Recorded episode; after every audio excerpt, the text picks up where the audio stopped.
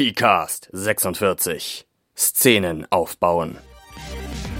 Moin, ihr hört den PCAST, einen Podcast von Achim Pihalbe über alle Facetten des Spielens. Mit Theorien, Abschweifungen und mehr.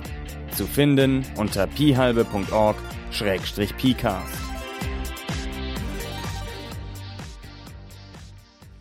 Hallo zusammen nach einer kleineren oder größeren Pause aufgrund von Umständen geht es ein bisschen weiter mit dem PCAST und zwar heute mit der Folge zum Thema Szenen aufbauen. Ich versuche ja ein bisschen den theoretischen Teil des PCAST wegzuverlegen, rüber in den Dekonstruktor rüber und entsprechend hier ein bisschen mehr auf praktische, konkrete Sachen, die man direkt im Spiel einsetzen kann, einzugehen. Und in diesem Fall geht es um die Szene. Die Szene ist ja im Wesentlichen das Kernstück des Rollenspiels. Fast alle Rollenspiele laufen irgendwie in Szenen ab. Es gibt noch ein paar andere Komponenten, wie man die Erzählung aufbauen kann, aber das meiste sind Szenen. Andere Komponenten wären zum Beispiel eine Montage, in der man also nur kurz ein paar Sachen zeigt und beschreibt, Informationen vermittelt, ohne aber Interaktion zu haben und so einen großen Zeitraum zum Beispiel überbrückt. Szenen sind aber dann das Kernstück, das, wo das eigentliche Rollenspiel dann stattfindet, wo sich die Charaktere miteinander, mit anderen Personen und mit der Umwelt auseinandersetzen. So eine kompakte, in sich abgeschlossene Szene, die man jetzt nicht noch unterteilen könnte in mehrere Szenen, besteht im Wesentlichen, so sehe ich das, ich bin da gerne für andere Visionen offen, aus fünf Teilen. Das erste ist die Eröffnung der Szene. Das ist oftmals in äh, alternativen Rollenspielen auch Scene Framing genannt, also der Szene einen Rahmen zu geben. Also wer ist wo, wann, warum und in welchem Kontext. Ja, also welche Personen sind da, Personen, Tiere, vielleicht auch Gegenstände, künstliche Intelligenzen, was weiß ich. Wo sind sie? Wo spielt die Szene? Denn eine Szene ist in der Regel, damit die Beteiligten auch miteinander interagieren können, auf einen Ort begrenzt. Wenn man jetzt sich irgendwas im Cyberpunk anguckt oder so, dann kann natürlich auch eine Szene nicht an einem physischen Ort sein, sondern an einem digitalen Ort, oder etwas ähnliches. Jedenfalls wird ein gemeinsamer Ort hergestellt, wo die Beteiligten aufeinandertreffen. Wann spielt das Ganze? Manchmal direkt nach der letzten Szene, manchmal weit in die Zukunft, manchmal passiert dazwischendurch etwas, manchmal ist es parallel zur letzten Szene, manchmal ist es auch ein Flashback zurück in die Vergangenheit. Es kann ein Meanwhile sein, also man spielt eine Szene, unterbricht die, zeigt, was in der Zwischenzeit woanders passiert und kommt dann wieder zurück oder etwas ähnliches. Warum sind die Leute da? Also was haben die Leute gerade im Kopf? Was wollen sie tun? Mit welcher Motivation sind sie da? Was denken sie gerade? Die beteiligten Personen. Und in welchem Kontext passiert das Ganze? Also was gibt's noch für Informationen, die wichtig sind, um das Geschehen in der Szene richtig beurteilen zu können? Ist zum Beispiel gerade eben drei Blocks weiter eine Atombombe explodiert. Das ist wichtiger Kontext. Oder ist gerade Präsidentschaftswahl oder geht gerade eine große Hungersnot durchs Königreich oder etwas ähnliches. Das sind alles Sachen, die als Kontext wichtig sind. Das ist nicht etwas, was direkt in der Szene passiert, aber was alle Charaktere, die dort sind, beeinflusst oder zumindest die Interpretation dessen, was in der Szene passiert, nachhaltig für die Spieler eben verändert. Die Eröffnung macht man typischerweise am Anfang, aber wenn man möchte, kann man die Eröffnung auch ein bisschen später erst in der Szene machen. Man spielt erstmal drauf los und dann sagt man, was eigentlich Sache ist, was der Kontext ist, wo das Ganze spielt, wann das Ganze spielt und so weiter und so fort. Das kann man machen. Das ist ein bisschen komplizierter und ich würde es nicht für jede Szene machen, aber für einzelne Szenen kann das sehr effektvoll sein, einfach einzusteigen und dann Stück für Stück, während man die Szene ausspielt, diesen, ähm, diese Eröffnung durchzuführen. Dann wichtig ist noch das Thema. Also jetzt wissen wir, wer da ist, warum und so weiter und so fort. Jetzt wollen wir noch wissen, worum geht es eigentlich in dieser Szene? Was, was wird ausgespielt? Worauf konzentrieren wir die Handlung? Gibt es eine Sache, die besonders im Mittelpunkt steht, die aufgelöst werden soll?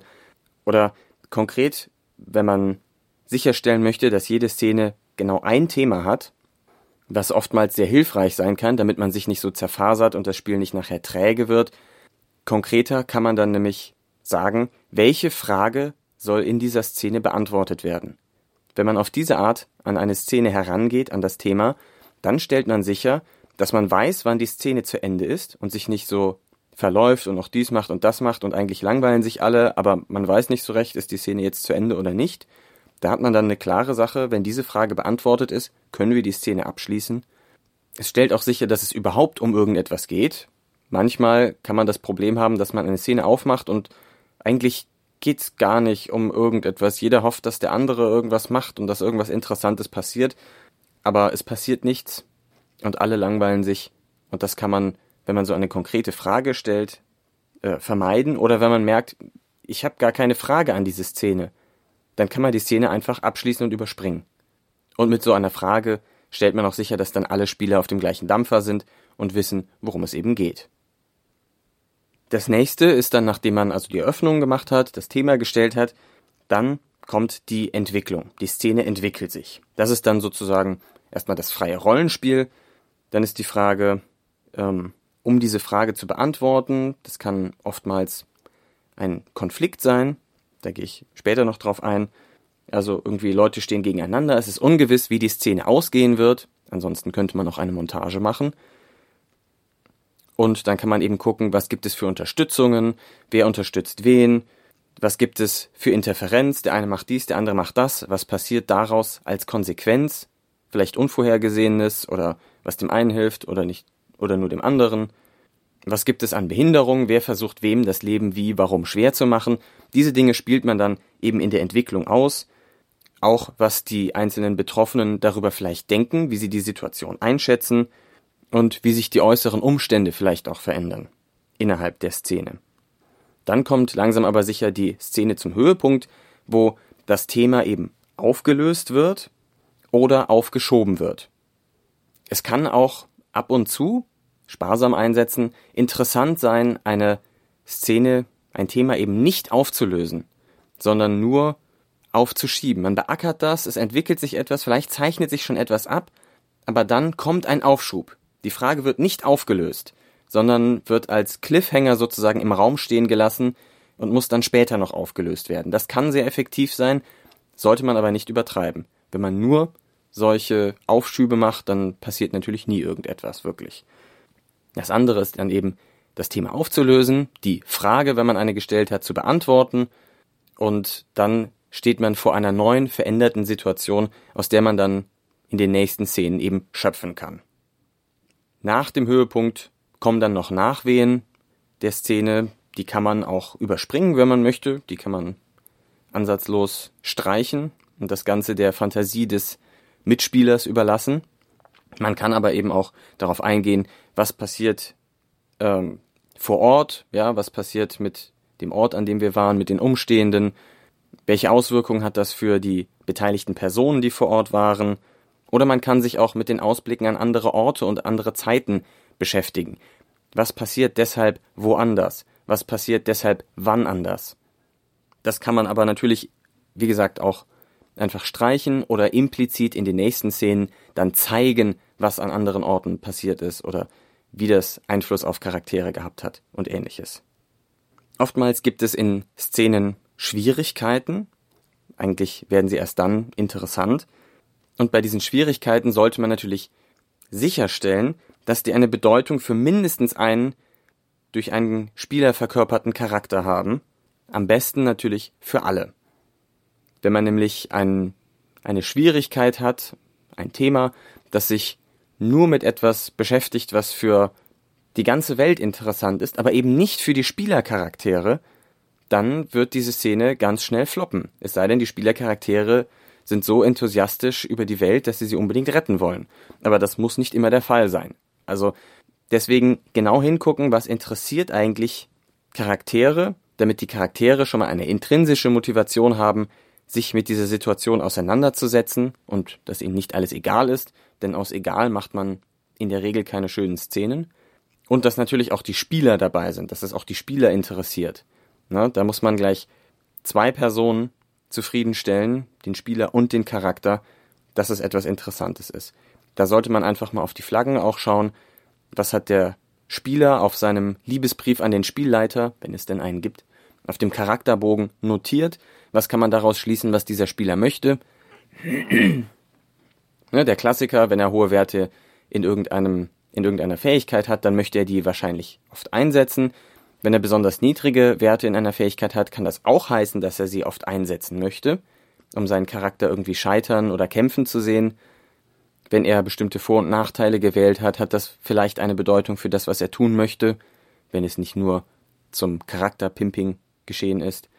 Und man kann den Spieler natürlich auch explizit fragen. Ich glaube, darauf bin ich schon mal länglich eingegangen. Also Flaggen beachten, damit es wirklich für mindestens zwei Personen am Spieltisch interessant ist. Schwierigkeiten gibt es im Wesentlichen in zwei Geschmacksrichtungen. Die eine ist Bedrohung durch die Welt. Also die Welt will irgendetwas tun, was die Spieler nicht wollen. Ja, Player versus Environment. Das heißt, da kommt, sagen wir mal, eine Horde Orks. Das sind jetzt vielleicht keine Personen, sondern das ist eine Bedrohung durch die Welt. Ja, die äh, laufen immer durch die Savanne und plündern alle Karawanen oder so. Das ist eine Bedrohung durch die Welt und jetzt geht es darum, diese irgendwie abzuwenden oder was passiert, wenn man die nicht abwendet. Ähm, oder ein Erdbeben oder man möchte einen Schatz vom äh, versunkenen Schiff auf dem Boden des Ozeans bergen oder so etwas. Das sind diese klassischen ja, Bedrohungen durch die Welt. Schaffe ich es, etwas zu tun? Das ist also etwas, wo einem eigentlich kein echter Wille entgegensteht, sondern das sind einfach Umstände, die so passieren. Der andere Fall ist, wenn eine Person etwas von einer anderen Person bekommen will, diese es aber nicht hergeben möchte. Das klingt jetzt reichlich abstrakt, aber tatsächlich sind fast alle Konflikte zwischen mehreren Personen in dieser Gestalt. Ich möchte etwas von dir haben und du willst es mir nicht geben. Denn wenn du es mir geben würdest, dann hätten wir keinen Konflikt, sondern wir wären alle einverstanden und würden weitermachen. Und wenn ich es nicht wollen würde, dann würde auch überhaupt nichts passieren. Dabei kann es natürlich sein, dass die Spielercharaktere etwas von einem Spieler wollen, dass sie etwas von einem Nichtspielercharakter wollen oder dass auch die Nichtspielercharaktere etwas von einem Spielercharakter wollen. Sehr uninteressant sind dabei in der Regel Szenen, in denen ein Nichtspielercharakter etwas von einem Nichtspielercharakter möchte. Die sollte man in der Regel einfach auflösen, indem man erzählt, was passiert ist. Also da gibt es dann eben die Konflikte Player versus Player oder Player versus Non-Player Character. Diese Konflikte können natürlich auch beidseitig sein. Also ich will was von dir, was du mir nicht geben willst, und du willst was von mir, was ich dir nicht geben will. Das kann alles Mögliche sein. Das kann Geld sein, das kann Ehrerbietung sein, das kann ja, also Anerkennung, Respekt, so etwas. Das kann auch ein Konflikt sein, Respekt von jemandem zu bekommen. Es kann sein, dass man die Unterstützung einer Person haben möchte und diese die nicht gewähren will. Das kann sein, dass mich jemand verletzen will und ich möchte das nicht und so weiter und so fort. Also da gibt es die diversen Varianten, was Person A von Person B will, wo Person B gegen ist. Was eine Szene immer darüber hinaus noch interessant machen kann, ist nicht nur, dass eine Person etwas von einer anderen will, sondern wenn man dann noch einen Statuswechsel drin hat oder allgemein Statusspiele drin hat. Also eine Person ist höher im Rang, im gefühlten Rang als eine andere Person. Damit meine ich jetzt nicht unbedingt militärischen Rang, sondern dass einfach eine Person höher steht als eine andere. Und dass sich diese Rollen eben auch verkehren können. Normalerweise steht der König über dem Narren, aber es kann in einer Szene zum Beispiel dazu kommen, dass der Narr über dem König steht. Wenn zum Beispiel die Burg eingestürzt ist und der Narr alle Geheimgänge kennt, der König aber nicht, dann hat der Narr plötzlich einen höheren Status als der König und daraus ergeben sich dann wieder sehr interessante Situationen, insbesondere wenn der König etwas vom Narren will, was der Narr nicht hergeben möchte. Ja, das sind diese Feinheiten, das kommt sehr viel aus dem Improvisationstheater, wie man solche Szenen eben interessant aufbauen kann, dass sich interessantes Spiel zwischen den Charakteren ergibt. Denn ich denke, das ist in der Regel das, was am interessantesten an einer Szene ist. Charaktere, die untereinander agieren wenn man so eine Szene eröffnet, dann kann man das auf viele Weisen machen. Man kann viele Arten von Beschreibungen einbringen, um eine Stimmung in der Szene herzustellen.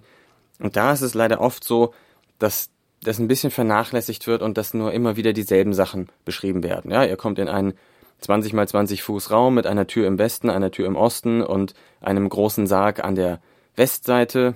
Ähm, ja, das kann man natürlich als Beschreibung nehmen, aber es gibt noch so viel mehr Möglichkeiten, die Mitspieler, die in diesem Fall ja die Zuhörer, die Zuschauer sind, die Audienz, diese anzusprechen und es lebhaft vor Augen zu führen, wie die Szene aussieht. Und das ist ja besonders wichtig im Rollenspiel, wo wir eben kein visuelles und nur ein sehr beschränktes audielles, äh, tonmäßiges Darstellen haben, dass wir eben es schaffen, diese Welt in unserem Kopf gemeinsam entstehen zu lassen und auch gemeinsam ein ähnliches Bild von der Welt zu haben.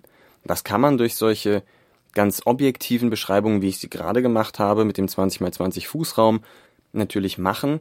Das bleibt aber dann oft sehr abstrakt und in der Vorstellung passiert dann oft nicht wirklich viel. Es gibt aber richtig viele Komponenten, auf die man eingehen kann. Also zum einen eben vorangegangenes, was ist der Kontext, was ist hier eben passiert, welche Stimmung herrscht, was beeinflusst die Leute gerade noch, dann der Impuls, ja, also nicht, was ist gerade passiert, sondern wohin geht es jetzt? Was tun die Leute gerade? Was ist im Begriff zu geschehen? Ja, was, wohin geht es? Das kann sich natürlich noch im Laufe der Szene sehr stark ändern, aber auch das bringt schon mal ein Gespür so, oh, der will den gleich anfallen und der hat irgendwas Hinterhältiges vor. Dann hat man schon besser ein Gespür dafür, wie diese Szene aussieht, wie vielleicht auch die Mimik und Gestik der anwesenden Personen ist und kann sich das besser vorstellen. Natürlich auch die Personen, die vor Ort sind, also wer anwesend ist, was für eine Haltung die Leute gerade haben, was sie tun, physisch, wo sie sich befinden, wie sie vielleicht emotional drauf sind. Dann noch die beiden richtig großen Komponenten, die Zeit und der Ort. Also zum einen eben die Zeit, wann passiert das Ganze, was ist eben vorher geschehen, vielleicht, wenn wir das schon wissen, was wird in der Zukunft geschehen, welche Tageszeit ist es, wie ist der Sonnenstand, falls es einen gibt, ähm, welche Jahreszeit ist es und ähnliches. Und dann eben der Ort. Und auch beim Ort kann man nicht nur die ganzen Wände aufzeichnen und Türen und ähnliches, sondern eben auch, wie warm oder wie kalt ist es hier? Wie ist die Luftfeuchtigkeit? Tropft was von der Decke? Wie riecht es? Gibt es verschiedene Gerüche, die sich hier überlagern? Ist es angenehm oder unangenehm? Wie ist der Raum beleuchtet? Gibt es viel Schattenwurf? Ist es eine sanfte Beleuchtung oder eine harte Beleuchtung? Natürlich oder künstlich? Wie, wie sieht die Szenerie aus? Was steht eben vielleicht auch mal an nicht relevanten ähm, Gegenständen in der Gegend herum, die einfach nur zum Ambiente der Szene beitragen, die dem vielleicht etwas mehr Kontext geben? Was für ja, was für Objekte liegen darum, was gibt es zu diesem Ort an sich vielleicht für eine Geschichte? War hier was vor vielen hundert Jahren oder ist hier gerade eben eine Szene über die Bühne gegangen, von der wir nichts wissen oder etwas ähnliches? Wie fühlt sich der Raum an, die Luft in diesem Raum? Also da gibt es sehr viele Möglichkeiten, wie man die Szene ausgestalten kann, wie man sie plastisch machen kann, spürbar, dass sie eigentlich direkt im Kopf vor sich geht, dass sie auch unmittelbar auf es passiert etwas hinsteuert und nicht nur so statisch ist wie hier steht das, da steht das. Wenn es jetzt um den konkreten Inhalt der Szene geht, dann ist es natürlich immer gut, sich inspirieren zu lassen. Inspiration ist alles, man muss nicht alles neu erfinden, im Gegenzug, man muss eigentlich nichts neu erfinden, es reicht, wenn man die Dinge neu kombiniert. Und dafür kann man sich inspirieren aus den diversesten Sachen natürlich, aus Quellenmaterial fürs Rollenspiel wäre jetzt das offensichtlichste, aus Film, Hörspiel, Literatur, also alles, wo direkt Geschichten erzählt werden.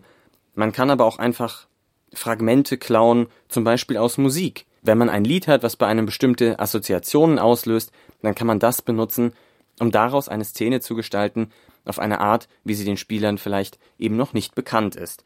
Man kann natürlich auch sich aus Nachrichten speisen, was passiert aktuell in der Welt, inspiriert mich das, will ich das irgendwie auch ins Spiel einbringen, das mal so durchspielen. Man kann sich aus dem Alltag inspirieren lassen, was ist mir heute passiert, vielleicht wie habe ich mich gefühlt, wen habe ich getroffen, was habe ich gesehen. Das sind auch wieder klassische Techniken aus dem Improvisationstheater, die es einem leicht machen, einfach irgendetwas zu finden, mit dem man anfangen kann oder mit dem man etwas Bestehendes würzen kann, verändern kann, neu machen kann. Und man kann natürlich auch, wenn man möchte, vielleicht will das nicht jeder, in der eigenen Geschichte kramen. Was habe ich als Kind erlebt? Was für Eindrücke habe ich von vergangenen Reisen in den Augen äh, oder im Kopf? Und so weiter und so fort. Da kann man eben aus den diversesten Quellen, aus sich selbst, aus dem Umfeld, aus den Nachrichten, aus Medien, aus der Fiktion, kann man überall Inspiration zusammenklauben und vielleicht holt man aus dem einen ein paar interessante Objekte, aus dem anderen einen interessanten Ort, aus was Drittem holt man noch ähm, die, das Thema der Szene und so weiter. Das sind jetzt alles Techniken gewesen, die auf eine einzelne Szene fokussiert sind. Diese sollte man dann natürlich im Kontext des größeren Spiels sehen, also einer Abenteuerkampagne, die man zum Beispiel spielt, oder eines One-Shots oder was man eben gerade als Spiel hat.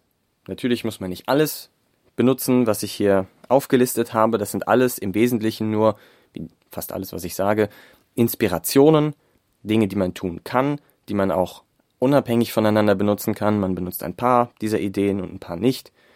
Oder auch gar keine. Das Wichtige ist, dass ihr an euren Szenen im Rollenspiel Spaß habt und dass ihr euch nicht langweilt, dass ihr etwas Neues habt und dass ihr bei der Sache seid und vielleicht auch an der Handlung und an den Charakteren, die ihr darin verkörpert, hängt und wissen wollt, wie es weitergeht und davon ergriffen seid. Dies beendigt meine doch eher längliche Folge zum Thema Szenen aufbauen. Ich danke euch vielmals fürs Zuhören, hoffe, wir hören bald voneinander. Vielleicht schreibt ihr ja ein paar Kommentare oder Feedback. Ich bin für eure Anregungen offen. Das ist natürlich weder vollständig noch vollständig richtig. Macht es gut, lasst von euch hören und bis demnächst. Ciao.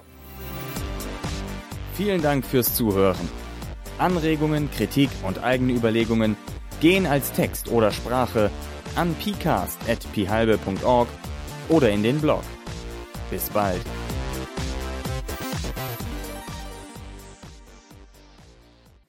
Picast 46 Szenen aufbauen. Analogspieler.de Spiele auf die Ohren.